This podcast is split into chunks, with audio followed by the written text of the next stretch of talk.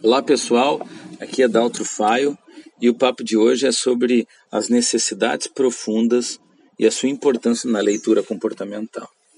Bom, quando a gente pensa em desenvolver habilidades em ler pessoas, a gente, obviamente, logo quer desvendar o que o outro está pensando.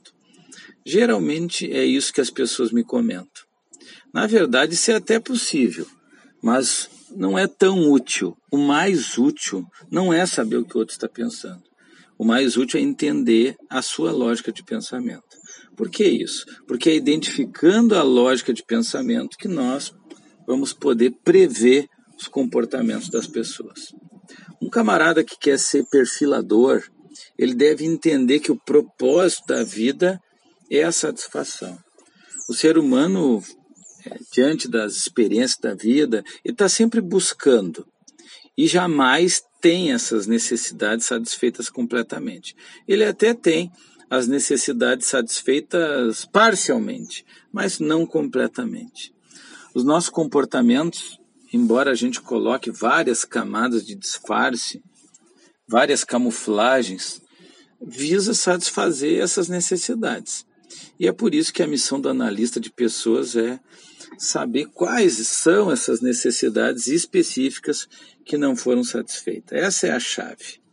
Porque todos nós queremos viver, a gente quer também amar e ser amado, a gente quer se sentir seguro, pertencer a alguma coisa, ter um propósito de vida. Também a gente quer se sentir importante para as pessoas, se sentir competente e obviamente, a gente quer se tornar mais do que a gente é.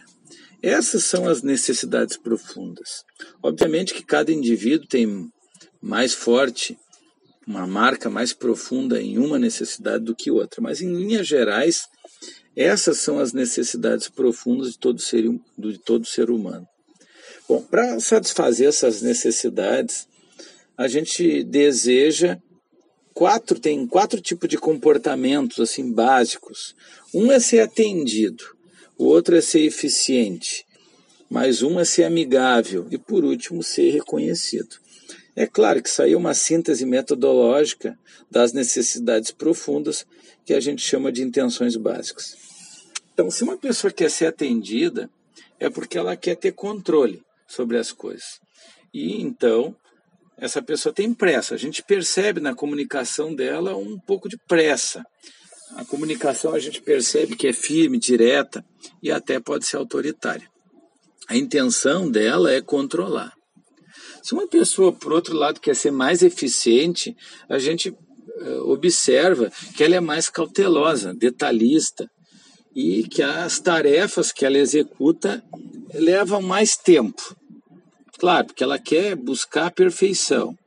A comunicação é cheia de detalhes, pormenores, enfim.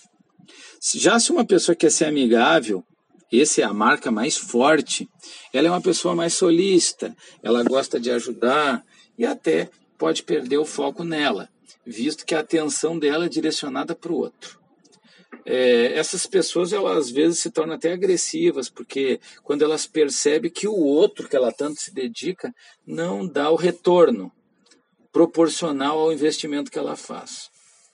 Bom, por último, se uma pessoa quer ser reconhecida, ela busca chamar atenção. E como é que ela faz isso? Ela busca isso, a gente percebe na comunicação. Uma comunicação mais polida, mais rebuscada, cheia de histórias para contar porque a intenção dela realmente é chamar atenção. Em linhas gerais, né, quando o analista ele consegue observar algumas características é, no comportamento e também no discurso, ou seja, no que a pessoa fala, ele consegue identificar a intenção determinante. Qual é a marca mais forte da pessoa? E essa primeira etapa, ela facilita sobremaneira na identificação é, do perfil comportamental baseado em metaprogramas. Então, qual que é a dica? A dica é ficar atento, usar a escutativa de modo que se possa encontrar a intenção determinante. Feito isso, é, fica muito mais fácil determinar se a pessoa ela é mais voltada para pessoas ou voltada para tarefa, ela é mais ativa ou mais passiva, e além disso fica muito mais fácil identificar os metaprogramas preferenciais. Mas claro, essa parte dos metaprogramas eu vou discorrer mais tarde num outro podcast. Ah, o que eu gostaria agora que você fizesse agora é experimentar, ficar mais atento no comportamento das pessoas com as quais aí você se você contracena, você se relaciona, para localizar qual é a sua intenção determinante. O que, que é a marca da pessoa? Você vai fazer isso observando o comportamento, a fala, enfim. Eu espero que você tenha gostado dessa primeira dica e a gente continua no próximo podcast. Forte abraço.